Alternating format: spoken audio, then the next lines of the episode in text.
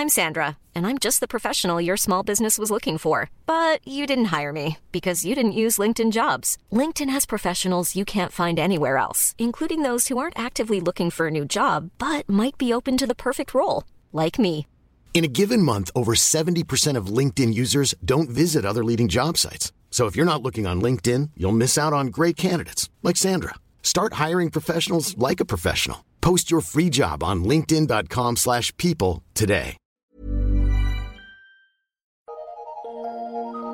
Eu sou Mário Persona e essas são as respostas que eu dei aos que me perguntaram sobre a Bíblia. A questão é se caberia ao cristão controlar o que seus irmãos e irmãs vestem. As redes sociais hoje escancararam a nossa vida e nem sempre elas mostram apenas aquelas fotos de viagens felizes, mas elas acabam mostrando também detalhes do nosso comportamento no dia a dia, da nossa intimidade. É importante o cristão vigiar para ver se está desonrando o Senhor com o seu comportamento, com as suas atitudes, com a sua maneira de vestir. Principalmente irmãs em Cristo, se elas não estão se vestindo de uma maneira que podem fazer, pode fazer cair os homens, que têm um apelo muito mais visual uh, do que mulheres, não é? Mas é também importante fazer um julgamento próprio, para ver se você não está praticando voyeurismo, que no seu sentido mais imediato significa ficar observando pessoas desnudas para se excitar. É a tal espiadinha pelo buraco da fechadura. É, num sentido mais amplo, eu diria que também essa, essa ideia serve para os que fazem da observação da vida dos outros uma forma de prazer. Não apenas por apreciar atitudes indecentes, mas por estas servirem de munição para o seu arsenal crítico e também para se sentirem melhores que os outros. Porque toda, toda, vez, toda vez que eu encontro alguém que eu considero pior do que eu, eu me sinto melhor, não é assim que funciona? Nesta categoria estão os que navegam nas redes com uma atitude de alguém que folheia uma revista pornográfica numa atitude crítica, exclamando assim: oh, Nossa, que pouca vergonha! Ai, veja isso! Nossa, não dá nem vontade de olhar. Mas continua olhando, né? Continua olhando, né? Eu já contei em algum dos meus vídeos, de algumas, alguns textos, eu já contei a história da velhinha que chamou a polícia porque da janela de sua cozinha ela via um homem nu se exibindo na janela do prédio ao lado.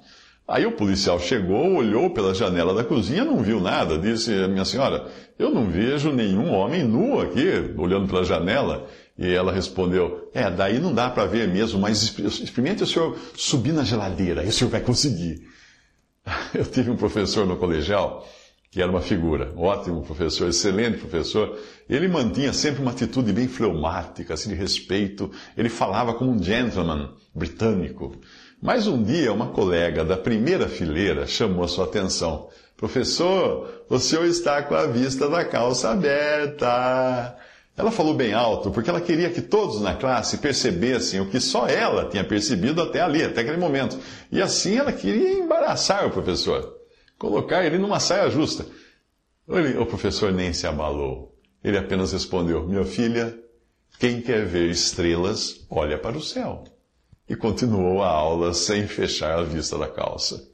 Uma vez um visitante que esteve numa reunião dos irmãos, quando nós estamos congregados em Limeira, na minha cidade, ah, ele veio de uma denominação bastante legalista e depois que ele fez essa primeira e única visita, ele me escreveu: tudo, abre aspas, tudo que vi ali foi uma irmã com as costas de fora, outra de mini saia mostrando as pernas, outra que não parava de ir ao banheiro, outra que ficava conferindo o WhatsApp, e etc. Essa foi a observação dele. Eu escrevi de volta, respondi, dizendo que se ele tinha ido ali em busca de pessoas mais perfeitas, mais santas, mais espirituais, não era de espantar que ele tivesse ficado decepcionado. Porque ali eram pessoas normais e tudo que havia ali eram, abre aspas, da minha, essa da minha, do meu texto para ele. Uma irmã com as costas de toda de fora, outra que só vai ao banheiro, outra de pernas para fora, outra que fica conferindo o celular e um, um que fica o tempo todo olhando para as costas, as pernas das mulheres, controlando quem entra e quem sai e também quem olha no celular. Fecha aspas. Isso que, na realidade, era isso que ele estava fazendo ali. Ele não estava nem prestando atenção no que estava sendo ministrado, mas ele foi ali para conferir as costas, as pernas, as práticas e tudo mais. Em alguns casos, a compulsão do voyeur, que é esse que fica espiando pelo buraco da fechadura, ela ganha também uma aparência de paladino da justiça, por ele fazer isso, né? denunciar as roupas, as coisas, ah, aparentemente com o intuito de, de, de denúncia. Mas eu acredito que algum psicólogo poderia explicar se isso não é também um desvio de personalidade, mesmo que o objetivo final tenha alguma aparência de piedade. Além disso, sempre existe aquele desejo em nós de encontrar falta nas outras pessoas para melhorar a nossa autoestima. Eh, mas se nós olhássemos para Cristo, nós veríamos que todos, sem exceção, somos falhos em algum aspecto da nossa vida e do nosso comportamento. Eu não quero com isso anular a importância de cada um vigiar a sua própria conduta e o seu próprio modo de vestir, para ver se não está, de algum modo, sendo causa de escândalo, de tropeço para nossos irmãos. A validade ou não da preocupação daqueles que procuram ser juízes de seus irmãos pode ser analisada segundo essa passagem da carta de Paulo aos Romanos. Nela ele deixa claro a responsabilidade que cada um tem diante do Senhor de não pôr tropeço ou escândalo ao seu irmão, além de mostrar também o cuidado de não querermos nos sentar na cadeira de juiz. Ele diz assim, abre, abre aspas, de maneira que cada um de nós dará conta de si mesmo a Deus, assim que não nos julguemos mais uns aos outros, Antes seja o vosso propósito não pôr tropeço ou escândalo ao irmão. Romanos 14, de 12 a 13.